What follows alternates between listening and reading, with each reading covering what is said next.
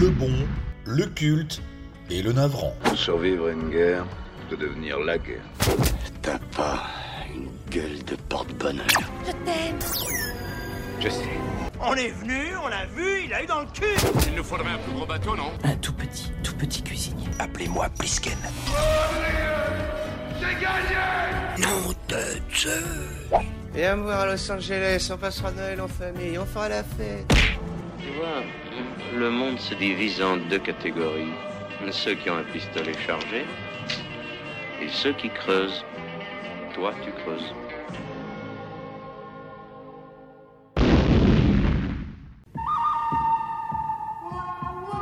Copie-culte.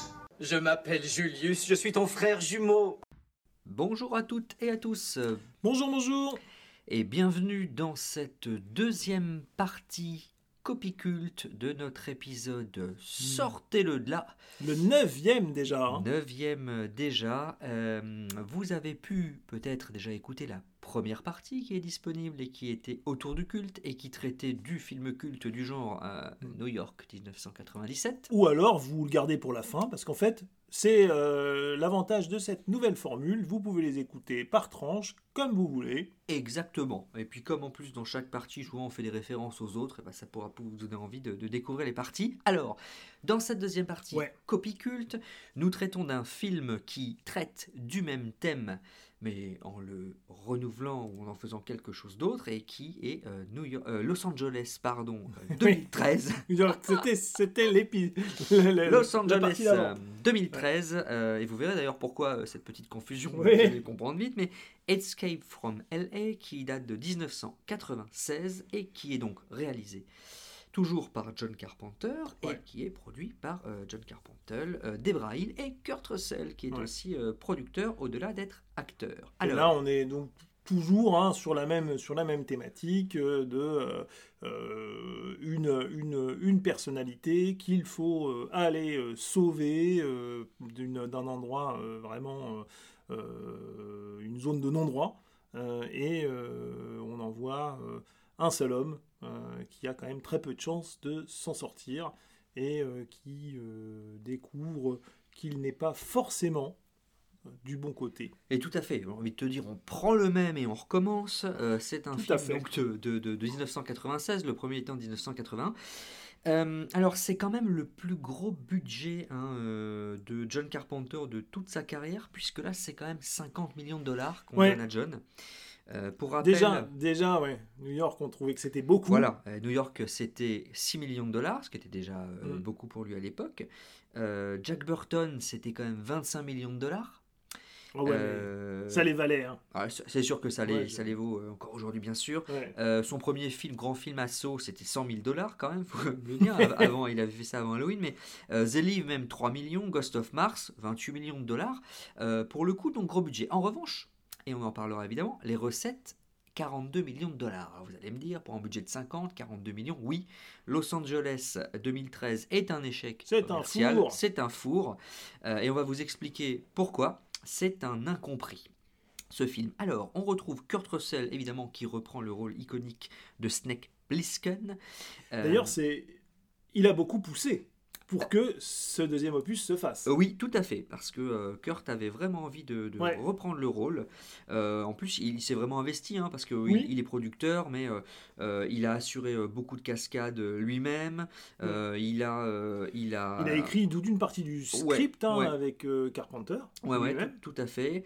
Voilà, il a même fait jouer son fils, hein, Wyatt, Mais qui- oui, qui, fait, on qui fait une petite on scène. un petit caméo tout à l'heure, ouais. ouais. Wyatt Russell qui est plus connu aujourd'hui puisque vous avez pu le voir ces dernières années dans il joue euh, US Agent dans les dans les Marvel dans la série Mm. aussi euh, le Faucon et, le- et le Soldat de l'hiver donc Kurt Russell est toujours là Ouais.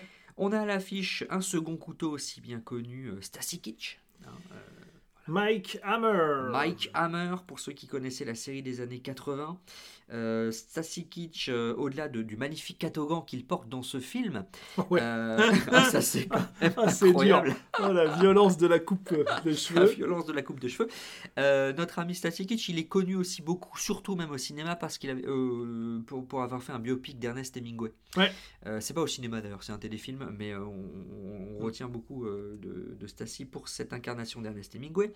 On retrouve Steve Buscemi. Évidemment. Voilà. Eddie, l'ami des stars. Exactement. Donc euh, Steve Buscemi, un habitué de, de Tarantino, Reservoir Dogs, un petit rôle, un petit rôle dans Pulp Fiction. Il, Ouais. il est dans Desperado aussi de l'ami Rodriguez.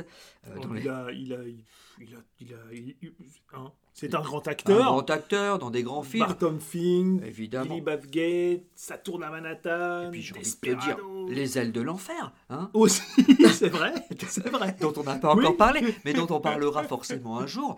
Euh, un- un- Ah, un- ça, un- c'est sûr. Un, fi- un film ma- Un majuscule. film qui porte un nom comme euh, ça, on Nicolas peut pas ne pas Cage. le chroniquer. Euh, Nicolas Cage et une, une- une- Ouais. une coiffure Oui, flamboyante. là aussi, Flamboyante. le capillaire des Tout à fait. Il avait dû être inspiré par la tout aussi errement capillaire de Jean-Claude Van Damme dans Ouais, Chasse à l'homme. Ça. Ça a dû l'inspirer. Euh, on avait John Cusack aussi dans, dans ce film-là. Donc, Oui. donc euh, Les ailes de l'enfer.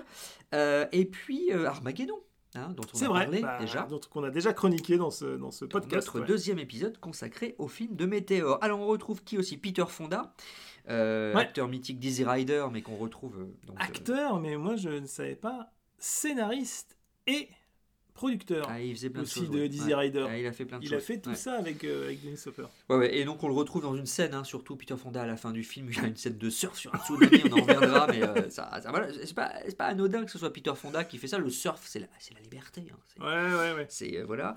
Euh, on retrouve aussi alors George. C'est un ride, quoi. euh, c'est un ride, voilà. George Corafas. Alors George, George, George Corafas qui joue le- le- l'antagoniste, le, méchant Cuervo Jones.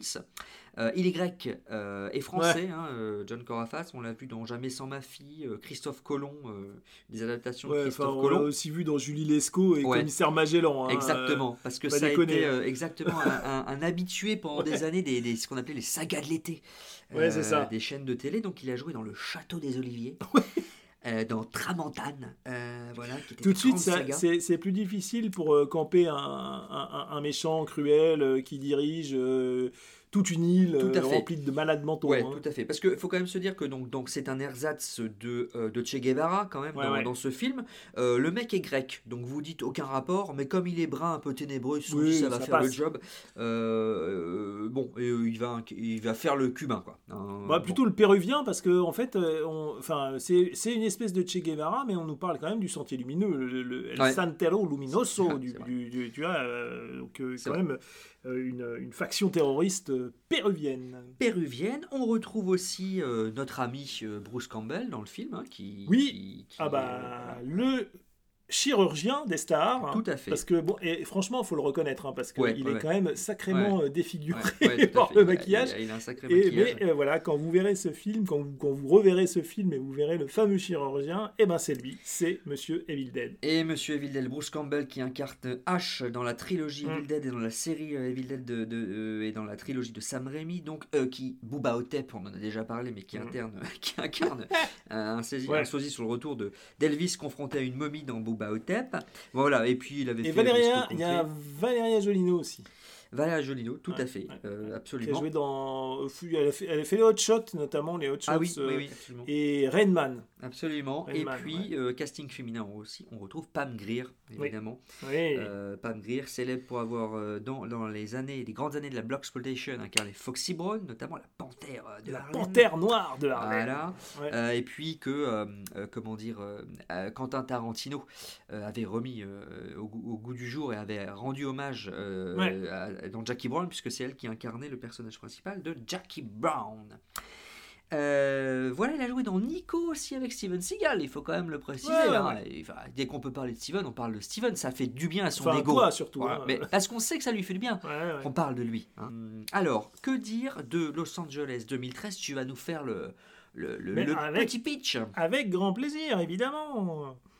Euh, eh ben, j'ai envie de vous dire, euh, Los, Angeles, Los Angeles 2013, c'est la prolongation de New York 97. hein. Visiblement, euh, l'expérience menée à Manhattan en 97 a été un vrai succès. hein. Donc, laisser des prisonniers enfermés sur une île, livrés à eux-mêmes, les déporter là et les oublier à tout jamais, ça semble être devenu le modèle carcéral en vogue aux États-Unis, puisque après un tremblement de, tremblement de terre qui détache, euh, semblerait-il, Los Angeles de l'Amérique, Ah, le, le Big One. quoi. voilà, Ouais. voilà, le fameux Big One, on vous avait dit qu'il arriverait un jour celui-là. Eh bien, des petits malins se sont dit, eh ben, il n'y a qu'à faire pareil côté, côté ouest. On fourre tous les prisonniers là-bas et on est peinard. Oui, Mais ça, c'est sans compter que la fille adorée de Mr. President va se taper un gros crush sur Cuervo Jones. Révolutionnaire, terroriste, psychopathe, dictateur, tyran, meurtrier. Bref, je comprends pas pourquoi papa l'aime pas celui-là. Un mec bien pourtant. Ah ouais Le genre idéal. Enfin voilà. Et donc elle décide de le rejoindre en lui amenant un petit cadeau. Une arme capable de renvoyer toute l'humanité à l'âge de pierre. Et devinez qui s'y colle pour retrouver la fille. Enfin, surtout l'arme. hein. Ben, Snake, bien sûr. Qui, malgré le temps, ne prend pas une ride. Et qui va devoir, contre sa volonté, se taper tous les dégénérés de LA pour retrouver le précieux objet et le rapporter à un gouvernement qui frise de plus en plus avec le totalitarisme. Exactement. Donc, vous le voyez en, lisant, en écoutant ce pitch, hein, c'est un peu, au niveau du scénario, c'est un copier-coller de New York 1997. Et on va vous expliquer évidemment pourquoi. Alors, vous allez vous dire, sauf évidemment pour les plus aguerris d'entre vous, euh, pourquoi on considère que Los Angeles 2013 est une copie culte de New York 97, dans la mesure où ça a été un énorme échec euh, euh, public, et qu'en plus, Ouais, mais nous, on n'est pas commerciaux, nous, on, s'en fout. Ouais, on s'en fout du commercial, mais la plupart des gens qui voient euh, Los Angeles 2013 vous diront en, tout en premier lieu que c'est un énorme navet, un énorme nanar avec des effets spéciaux complètement ratés. Ce n'est pas faux. Non, ça c'est vrai. Ce n'est pas faux. Euh, Il y a une raison à ça. mais mais il y a une raison à ça, en fait. Et c'est bien ça le, le point important avec Los Angeles 2013, c'est qu'on comprend là où a voulu en venir John Carpenter, quand déjà on a vu le premier, Mm. New York 97, et qu'on connaît un peu le contexte Eh ouais. autour de, de ce film. Et là, on peut le savourer, là, on peut comprendre ce que Carpenter a voulu faire. Je, et, et on va vous expliquer euh, ce qu'il a voulu faire. Le point, la limite du raisonnement Carpenter, c'est qu'hélas, euh, les effets spéciaux, on vient de le dire, euh, sont, sont assez euh, sciemment même ratés. Et donc, beaucoup de gens ne retiennent que ça, voilà, en se Mm. disant, bah, c'est, du coup, la, la forme est tellement ratée que du coup, on passe à côté du fond, alors que le, film euh, est, finalement même plus profond que le, premier, on, on va y revenir. Alors, quel est le contexte euh, autour de, de Los Angeles 2013, mon, mon cher Carlito Mais oui, alors, c'est euh, quoi le contexte? c'est quoi le contexte? C'est qu'en fait, il faut revenir un petit peu en arrière parce que euh, il y a eu un film dans la carrière de John Carpenter qu'il a mis en marge des studios. Ce sont les aventures de Jack Burton Oui, euh, avec Kurt Russell. Bon, Ne me lance pas là-dessus, Voilà. franchement, c'est honteux. c'est honteux. C'est honteux parce que le public a boudé et n'a pas compris ce film, et ça a été un, un énorme échec, hein, à 25 millions de, de dollars, on le disait tout à l'heure. Ce qui fait qu'après Jack Burton, euh, Carpenter, il est obligé de tourner des petits films. Oui. Donc il va tourner The Live, euh, Los- euh, Invasion Los Angeles dont on vous a déjà parlé, Prince des Ténèbres, qui sont de très grands films, hein, parce que dès qu'il est contraint, il fait des trucs très bien, John Carpenter. Il est meilleur sous la contrainte, clairement. Et, et en fait, à chaque fois que les grands studios reviennent vers lui, c'est pour lui demander de faire des, de- de faire des suites, mais il n'a pas envie de faire des suites. Ou alors il lui file. D'ailleurs, il en a jamais fait. Non, il en a a fait qu'une. Bah celle-là, voilà. Voilà. Et, euh, et sinon, ils, ils lui filent, ils sont moqués pour lui filer du budget pour faire des films qu'il n'a pas envie de faire, mais des films plutôt commerciaux. Et c'est comme ça qu'il va faire les nouvelles aventures d'un homme invisible Ouais. euh, ou le village des damnés dont on a parlé Ouais, déjà. ouais. Mais c'est pas des films qu'il aime et c'est pas des films dans lesquels il s'investit beaucoup. Mais bon, il a, il a besoin de, il a besoin de bouffer quand même. Et donc, un jour, tanné par les studios qui sont, qui sont prêts à lui dérouler le tapis rouge pour faire une suite, il finit par se dire ok, eh ben, je vais vous la faire votre suite, vous allez me donner de l'argent et vous allez voir ce que je vais en faire. Donc, le contexte est celui-ci. Il finit par accepter de faire la suite et de faire ce qu'on lui demande, mais évidemment à la manière de John Carpenter, et en en profitant pour matraquer encore plus le système que euh, la première fois dans, dans le premier film. Ça, il est pas tendre. hein. Et il est pas temps. Et donc, un budget de 50 millions de dollars, plus Ouais. grand budget de sa carrière. Il en empoche au passage 5 hein, dans, la, dans, dans la poche, donc euh, il, gagne 10%. Bien, il gagne bien sa vie quoi, sur, le, sur le truc. Et comme tu disais, euh, c'est la seule suite qu'il qui, qui, a faite, en Ouais, fait. ouais. Euh, et qui- qu'il ne fera jamais de, de- de sa carrière. D'ailleurs, euh, euh, John Carpenter dit qu'il préfère euh, largement celui-ci au premier. C'est surprenant. hein, ouais, c'est vrai. Finalement, le, le premier est vraiment euh, culte pour, pour beaucoup de monde.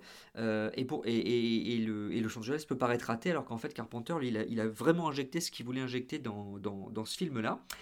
Et donc, une fois qu'on a posé ce contexte, Ouais. effectivement, c'est un copier-coller du premier. Mm. Euh, alors pourquoi c'est un, on peut peut-être le rappeler pourquoi c'est un, un- un copier-coller.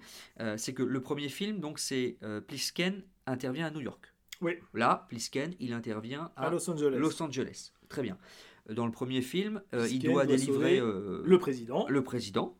Et là, il doit sauver la fille du fille. président et quand même, parce qu'on va, on est un cran au-delà dans le cynisme, il doit surtout sauver l'arme qu'elle transportait, Oui. plus que la fille elle-même. Oui, hein. parce qu'on confond un petit peu de ça, finalement. euh, Mais ça, bon. voilà. Dans le premier film, euh, on lui injecte du poison. Oui, Ici, on lui injecte un virus. voilà. Ah, bon, euh, donc on n'est pas loin quand même. Euh, dans le- et puis même, il y y a même des, mais même au-delà de la narration, il y a des scènes hein, qui sont les, qui sont les mêmes à quelque se chose près. ouais, Euh, c'est- des échos. Dans le premier film, Snake arrive sur les lieux en prenant un planeur. Ouais. Dans le deuxième, il prend un petit sous-marin. un petit sous-marin. Alors, au moment où nous enregistrons cet épisode, il y a eu quelques histoires dans l'actualité autour d'un petit sous-marin. hein, C'est pas faux. Qui, qui a Ça s'est mal terminé.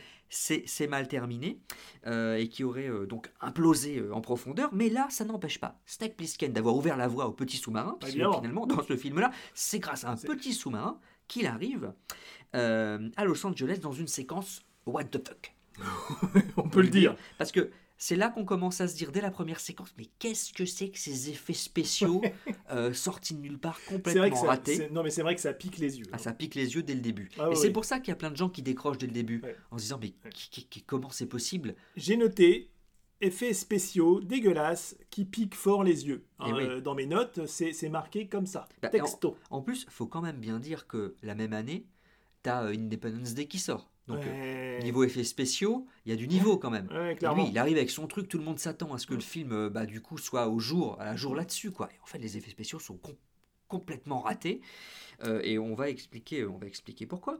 Euh, mais dans les points communs encore, qu'est-ce qu'on a Euh, On a même des, des plans hein, qui sont des plans qui sont copiés-collés. On a. Ouais, puis t'as toute la déambulation dans la ville, Ah oui. avec là aussi des gangs ou des bandes, voilà, très stéréotypées, très, ouais, ouais. cata- tu vois, c'est Ah oui, tout un catalogue les de, personnages de, gangs, quoi. hein. dans le premier, on- le, le, le sbire du, du, du- l'âme, damnée des, des méchants, c'est Lee Van Cleef. Bah là, c'est euh, euh, comme Static Hitch. C'est ça. Là, c'est Static Hitch. Le méchant dans le premier, le Duke, c'est Isaac Hayes. Là, c'est euh, George Corafassé, euh, c'est, c'est Cuervos. Mm, mm. Euh, Ernest Borgnine dans Il le se premier. balade presque avec les mêmes bagnoles. Oui, oui, oui, tout C'est à vrai fait. Ah non, mais tout à fait. Il se Tout à fait. Non, presque non, mais c'est, les mêmes bagnoles. c'est voilà. euh, et donc, et dans le premier, il y avait Harry Dean Stanton dont on, on parle dans l'autre Ouais. séquence. Là, c'est un peu plutôt Pam Grier qui, qui, qui incarne ce, ce, euh, ce, ce rôle. Donc voilà, les, les, les personnages sont des, sont des copier-coller. Euh, et, et alors, en fait, là où c'est un peu différent, Ouais. et c'est ce qui va expliquer pourquoi le film il est baigné dans, dans ce kitsch euh, incroyable, c'est que Carpenter, sciemment, décide de choisir Los Angeles. Mhm. Et Los Angeles, c'est quoi? Los Angeles, non mais et, et- et- il, il semblerait aussi qu'il y, ait, euh, il y ait eu un point de contexte, euh, un double point de contexte d'ailleurs, parce qu'il y, a eu- il y avait eu à cette époque, enfin quand ils étaient en train euh, d'é- d'é- d'écrire et de travailler, il y avait, il y avait eu un tremblement de terre, euh, donc euh, ça a ravivé euh, le, euh, La le- peur le- du- la peur Big du One, Big One, ouais. Voilà. et il y avait eu euh, en 92 euh, des émeutes très violentes Ah oui. euh, à Los Ah oui, oui, Angeles. c'est vrai, c'est vrai. tout à fait. Euh, et donc, euh, voilà, les, les- les deux compilés, euh, ajoutés à l'écriture du scénario, mais assez logiquement, ça faisait quand même atterrir, euh, euh, atterrir le, le- le- le sujet à Los Angeles. Et oui. Et on le disait tout à l'heure, John Carpenter se dit finalement, je, vais, euh, je, je vais entourlouper les studios finalement. Et donc c'est pas anodin qui place son film à Los Angeles. Los Angeles étant la capitale Du cinéma. Voilà, du toc, euh, du fric, euh, voilà, du, du paraître en gros. Donc il transpose ça à Los Angeles. Et donc ça se sent dans tout le film parce que du coup, Ah bah, c'est une même des critique. références explicites à des headquarters de studios. Ah mais complètement, le- le- le- la scène du sous-marin euh, notamment. Ouais, notamment. Non, mais il y en a, euh, euh, il y en a, il y en a plusieurs. hein, euh, C'est-à-dire que, attendez, je vais vous retrouver ça. Bah, quand, Il quand il, quand il est le, le- le temps que tu Il retrouves manque ça de dans- s'écraser Voilà, sur une ça, montagne, en fait, à un moment qui ressemble beaucoup à la montagne de la Paramount. Vous Voilà. voyez le logo voilà, qui, qui- Le qui mo- le démarre les le films, mont Paramount, voilà, le mont. Paramount. Il manque quand même de s'écraser sur, sur une montagne qui ressemble à vraiment euh, comme deux gouttes d'eau à, à ça. Et il finit par s'écraser sur une tour Ouais, euh, qui ressemble à la Black Tower, Ouais. euh, qui est la- la- le, le siège d'Universal. tout à fait. Sans parler du passage où, sous l'eau, il y a un gros requin qui se pointe et qui essaie de manger le sous-marin. Et évidemment, c'est les dents de la mer, mais ça veut dire aussi que les gros studios Eh essaient oui. de manger les artistes. C'est un peu le truc qu'il essaie de, qu'il essaie de dire derrière. Bref, Bah, c'est ce qu'on disait la, la- à- à- à- partie précédente, euh, en fait. hein, euh, c'est Snake, c'est quand même un peu la transposition en personnage Oui, oui. de John Carpenter. Donc euh, à c'est lui qui manque de se faire croquer Ouais. par. euh, Oui, oui, tout à fait, tout à fait. Oui, oui. On, on le développe ça dans la première Ouais. partie, mais euh, Snake Plissken, c'est un peu John Carpenter euh, et c'est un petit peu la transposition de la vie de John Carpenter Mm. hein, par rapport et sa lutte contre les studios et son besoin d'indépendance. Donc là, transposition à Los Angeles. Comme Los Angeles, c'est la capitale du, du cinéma et du toc, bah, tout le film est médié en fait dans une Ouais. sorte de burlesque, d'outrance, de toc, y compris même les effets spéciaux qui sont euh, la caractéristique majeure des grands films d'action euh, de- de- d'Hollywood. Donc, euh, c'est clair que tout ce qui monte dans le film est un peu. C'est too much, quoi. C'est too much. Mm. C'est- le truc, il est bigger than life tout le temps. Mais c'est ce qu'il mais c'est ce qu'il a voulu Ouais. Le problème, c'est que, évidemment, pour le grand public, au premier, au premier degré, ça ça marche Mm. pas. Les gens, ils, ils- ils ont pensé voir juste une grosse daube, en fait. Ouais, Ah. C'est complètement raté, c'est mal filmé, c'est c'est- c'est- c'est naze. Et c'est là, et là que c'est dommage, c'est que vraiment la forme du film, je pense, a plombé le message qu'il qu'il voulait Mais euh, alors, donner derrière. Mais sur les effets spéciaux, parce que c'est vrai que autant, autant euh, sur le fond et sur le, le- le- tu vois, euh, et, et il montre aussi tous les travers de la société euh, américaine et plus particulièrement de la société californienne. Ouais, hein, tu ouais, vois, ouais, ouais. Les, les, les, les, mecs qui font du surf, euh, La les gens qui la chirurgie esthétique, etc., etc. Tu vois.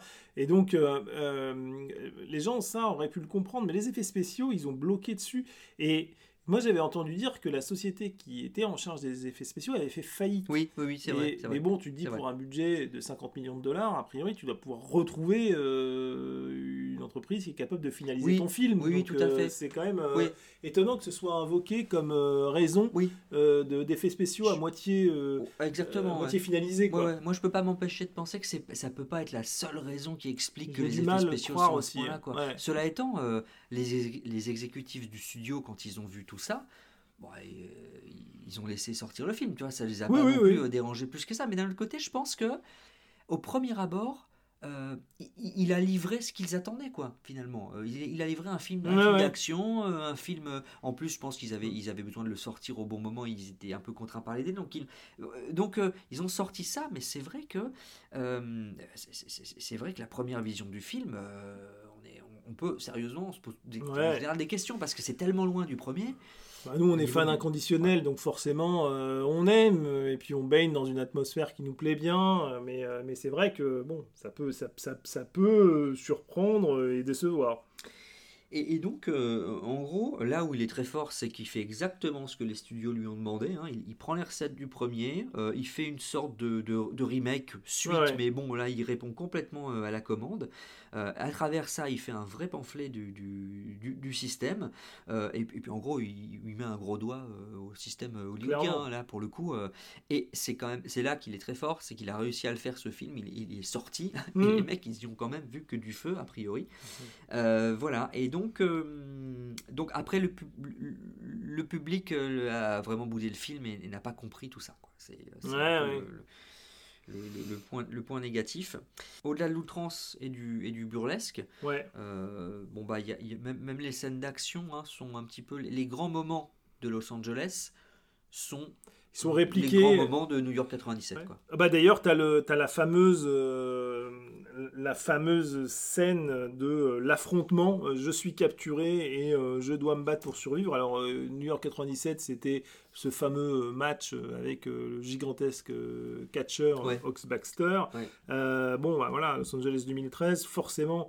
euh, comme on est euh, à LA, euh, c'est euh, plus de la boxe, c'est plus du catch, mais c'est du basket. Du basket. Voilà. Et d'ailleurs, euh, c'est intéressant parce que c'est plus un sport de combat, euh, mais c'est l'occasion pour lui de critiqué euh, aussi euh, l'espèce de starisation du sport Ouais. euh, et, des, et des- et des sportifs. Ouais. Et donc, voilà, il- pour lui, il- il- je pense qu'il il déteste le, le- le spectacle Ouais, qui est devenu le sport.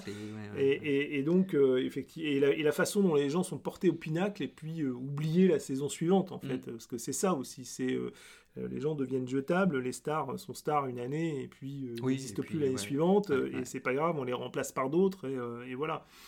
Et euh, donc c'est vrai que tu as, ce, t'as ce, t'as ce, moment fort euh, qui est là, tu as la libération euh, de euh, la jeune femme, tu as l'affrontement final, tu as évidemment la fin euh, mémorable, mais qui est là aussi un copier-coller Oui. de la fin de, de la New York fin du 97 premier, bien sûr. où il a ramené euh, ce qu'il était venu chercher, euh, et euh, il y a un twist final où euh, il ne livre pas euh, ce qu'il aurait dû livrer quand même, parce que il reste au fond de lui un rebelle. Exactement. D'ailleurs, je, crois avoir lu quelque part que euh, le, le- le panier, le dernier Oui. panier qu'il met, il, je crois qu'il le fait vraiment. vraiment. Il l'a fait Il le vraiment. met euh, vraiment, ils il ont mis paraît. du temps, mais il, Oui. le- il le met vraiment. Donc euh, c'est bien Ce qui est Kurt fou. qui, qui met le panier à 15, 150 points vu la distance euh, quand même. D'ailleurs, je Euh, crois qu'il boite aussi dans celui-là. Euh, oui, tout- oui, je crois. ouais, ouais, ouais. il se fait blesser dans les deux et il boite dans les deux. Quoi. Voilà. Et donc les scènes sont transposées, mais parlons du. Évidemment, vous avez un petit peu teasé dans la première partie, euh, donc euh, autour du culte, parce que dans le premier film, on- les gens passent leur temps à demander, à dire à Snake, tiens, je croyais que t'étais mort. et, euh, et en fait, euh, parce que ça fait référence à toute la légende autour du, autour du personnage, donc on lui demandait s'il était mort. Et là, en fait, Oui, dans ce film-là, on lui demande plus du tout, quand il le croise et qu'il le voit s'il est mort, les gens ils lui demandent tous euh, je te voyais plus grand. Et donc, pourquoi ils demandent je te voyais plus grand et ils lui disent pas je te croyais mort? Parce qu'en fait, là aussi, c'est en résonance avec Los Angeles, le culte de l'apparence, et en fait, à Los Angeles, ce qui préoccupe les gens surtout, c'est le physique. Voilà, Ouais. donc on lui demande, et on lui dit, tiens, t'es- pas aussi grand que, que je pensais. Bon, voilà, donc ça aussi, c'est assez, c'est assez marrant. Euh, et puis, le film est baigné dans, ce- dans ce Lo- Los Angeles de Toc, mais jusque dans la photographie, hein, parce que autant le premier était bleu sombre, ouais. Là, c'est très chaud, c'est très rouge, c'est très orange. C'est comme si c'était baigné tout le temps par le, le soleil de, de Californie. Je pense que c'est Snake lui-même hein, qui peut euh, résumer euh, le mieux euh, ce qu'on ce qu'on vient de dire à propos de Los Angeles 2013 et, et de, du- de la décalcomanie que c'est par rapport à New York euh, 1917 1997 dans, euh, dans cette réplique euh, culte Oui. qu'on vous livre ici. Plus les choses changent et plus elles restent les mêmes. Plus les choses changent, plus elles restent les mêmes. Ça résume bien, encore une fois, ce que Carpenter a voulu faire, parce que il, Ouais, disait que à travers les années, bah, les, les studios, les gens changent, etc. Mais alors, il lui demande tout le temps la même chose.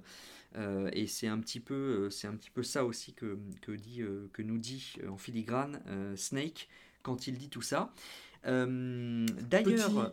Ah non, bah, je- si t'as pas terminé, te Ah non, terminer. d'ailleurs quelques petites anecdotes. Ben voilà, on y vient, j'y étais aussi, bravo. et Oh là là, quelques là, on est petites sur la même anecdotes. longueur d'onde. Ouais, mais, mais toujours, mais toujours, mais quelques anecdotes en parlant de Snake, parce que on parle de Snake Plissken depuis le début. C'est vrai qu'il déchire ce nom, Snake Plissken. Ça, c'est vrai. Ça, ça On déchire. verra hein, ça, que ça impose. hein, dans, dans les, dans les ridicules, il y en a qui ont des noms qui déchirent un peu Qui moins. déchire un peu moins, mais mine de rien, Snake, il a eu du bol parce que il aurait pu déchirer beaucoup moins parce que dans une scène, figurez-vous qu'on découvre, en tout cas dans la version Ah oui originale, euh, le vrai prénom manifestement euh, de Snake et c'est un petit peu moins glorieux puisque à vrai il s'appellerait Bob. voilà, parce que dans une scène, il y a un petit dossier euh, où un militaire il lit ses états de service et il dit Soldier Bob Plisken Special Forces. Alors Bob c'est moins glorieux. sympa. Bon, euh, Ouais. ça se lit dans les deux sens, ça c'est sympa, euh, mais c'est, c'est- ça accroche moins Ouais, que, Snake Plissken. C'est le truc qui est sympa. Voilà, c'est le truc qui est sympa. D'ailleurs, on n'en a pas parlé, mais il y a aussi cette rubrique culte dans le premier et dans celui-là. C'est que par moment, c'est euh, Call Me Snake, Ah oui. appelez-moi Snake, ou Et- Call, ou Call Me Me. Voilà. Donc Ouais. c'est en fonction de ses interlocuteurs, il dit pas toujours. Et de son le- degré d'énervement. Exactement. Faut dire. Faut pas quand il est sorti, c'est euh, sérieux en général, Ouais. c'est appelez-moi Plisken. Ouais. Voilà, là, et, euh, voilà, ça aussi, ça en dit beaucoup sur sa psychologie et sur ce qu'il veut, ce qu'il veut faire. Euh, autre, autre, quelques autres anecdotes, bien entendu. Ah bah les caméos, les caméos parce Eh qu'il y en a quelques-uns. Euh, effectivement, on, a- on- on l'a dit en introduction, il y a son fils qui joue. Hein, euh, c'est euh, alors quand il est euh, escorté dans le vestiaire, il y a un petit orphelin voilà, qui est là et auquel Snake fait un clin d'œil. Et ben c'est son fils. Voilà. Et il aurait bien aimé Kurt, l'ami Kurt, que sa femme Ah, euh, Goldie. Hawn Goldie Hawn. joue euh, dans le film et qu'elle incarne Utopia, Ah oui. mais elle n'a pas pu, elle était hospitalisée au moment du tournage. Ah, pas de bol. Après, moi j'ai regardé quand même, elle était. C'est pas pour dire du mal de Kirk, mais elle était un peu âgée hein, pour incarner Utopia à cette époque, Goldie. Je crois qu'elle avait déjà 40 ans passés. Ah, ah oui, oui. Et la jeune Utopia d'une vingtaine d'années qui Ah oui, oui, euh, oui. du beau Cuervo Jones à 40 ans passés, c'est un peu Il bizarre. aurait peut-être fallu que le président soit ou alors beaucoup Ouais, plus vieux pour pas. avoir une fille de. De- ça aurait, ça, aurait, ça aurait eu une onde de choc Ouais. dans le casting, ce Ouais, truc. ouais, non, c'est sûr. c'est voilà. sûr. Et puis, euh, évidemment, Isaac Hayes, Ah, qui sûr. revient pour un petit caméo. euh, voilà, qui, euh, il incarne un des gardes qui empêche Snake de sortir justement du terrain de basket. Petit caméo aussi, mais d'un véhicule cette fois-ci, puisque la voiture de Buscemi, c'est une Cadillac rouge. Ouais, ouais, ouais, ouais. Donc ça, c'est un petit clin d'œil à Christine, le film réalisé par, par Carpenter, d'après euh, Stephen King. Euh, Il y a une réplique aussi qui fait une référence Godsmoke à Asso, euh, le, le film de, de Ah. Carpenter. Et ici, ce qu'il faut dire aussi, c'est que dans la... Dans la version originale, euh, c'est assez marrant parce que euh, comment euh, Pam Grier, Ouais. À la voix de Samuel Jackson, puisque tu sais, c'est censé être Ah oui, un mais c'est un- personnage c'est un travesti, c'est un transsexuel, oui, voilà, ouais. transsexuel. Donc, et alors, et dans la version française, je ne sais plus euh, la voix de qui lui ont donné, mais en tout cas, Ah, je me rappelle pas, je l'ai vu en français, mais je me rappelle plus. normalement, c'est Samuel Jackson. Euh, voilà, et alors oui, il y a quand même un, un point aussi, moi, parce que ça, ça, ça termine le film. Alors, je sais pas si ça terminera la séquence, mais il y a un truc, un truc qui est quand même qui est assez intéressant. Le chiffre de la bête. c'est que à la fin, euh, notre ami. Alors non, ça, ça, ça, je pense que tu vas le, tu, tu vas nous parler de ça. Mais à la fin, euh, quand il éteint la planète, parce qu'en en fait, il, il éteint tout le système de communication. Parce en que c'est ça l'arme. hein. L'arme Euh, qui doit ramener, c'est une espèce de, de truc qui est capable de déclencher une, onde électromagnétique et qui euh, fait euh, immédiatement s'arrêter tous les appareils électriques.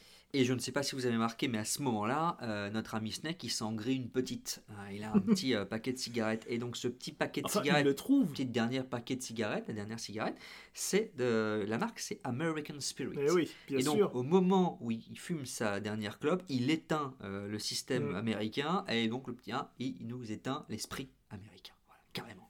Enfin, il le euh, rallume, donc, moi je dirais euh, plutôt. Hein. Je dirais plutôt Oui, qu'il le rallume. non, parce tu que- as raison, tu as Ouais. raison. Il le rallume, cet Ouais, esprit de que- liberté, cet esprit Parce que d'indépendance. ça, ça commence quand même, le film commence comme une raison. fausse bande-annonce et qui, qui nous dit bienvenue dans cette salle, vous Oui. allez visionner un film, Oui. euh, vous n'avez pas le droit de euh, fumer, de euh, manger de la viande Ouais. rouge, de tatati, de Voilà. tatata, tatata, euh, voilà, c'est tout ce qu'on n'a plus le droit de faire. Et, à la fin, finalement, bah, ils ravivent ça, ils ravivent cette flamme, cet esprit américain en, en allumant la clope et en éteignant le ça. système de contrainte de communication et- de l'autre côté. et le code euh, voilà, de cette arme euh, qui est aux mains euh, de ce régime totalitaire, c'est évidemment 666, c'est le chiffre du démon. chiffre du diable, le chiffre de la bête. Voilà, Euh, voilà. Voilà, bon, bref, euh, Los Angeles 2013, si vous l'avez pas vu, vraiment, euh, voilà, regardez-le. Ouais. Essayez de comprendre pourquoi il ressemble à ça, ce film, et pourquoi, au premier abord, bah oui, Mm. par, rapport au, par rapport au premier, il pourrait, il pourrait sembler raté, mais ce n'est qu'illusion, là aussi. Voilà. Voilà, ce n'est qu'illusion. Et puis, ah oui, on, aussi, euh, dernier truc, on n'a pas parlé de la scène de surf. Euh, Ah oui la Non, scène de raison. surf avec, euh, Ne pas se quitter sans euh, ça. avec Fonda, parce que là aussi. Avec il- atterrissage dans la Cadillac rouge. à fait. Et là, alors là, c'est tellement over the top, quoi. Le, le truc, les effets spéciaux, bah oui, sont complètement ratés et ça marche pas du tout.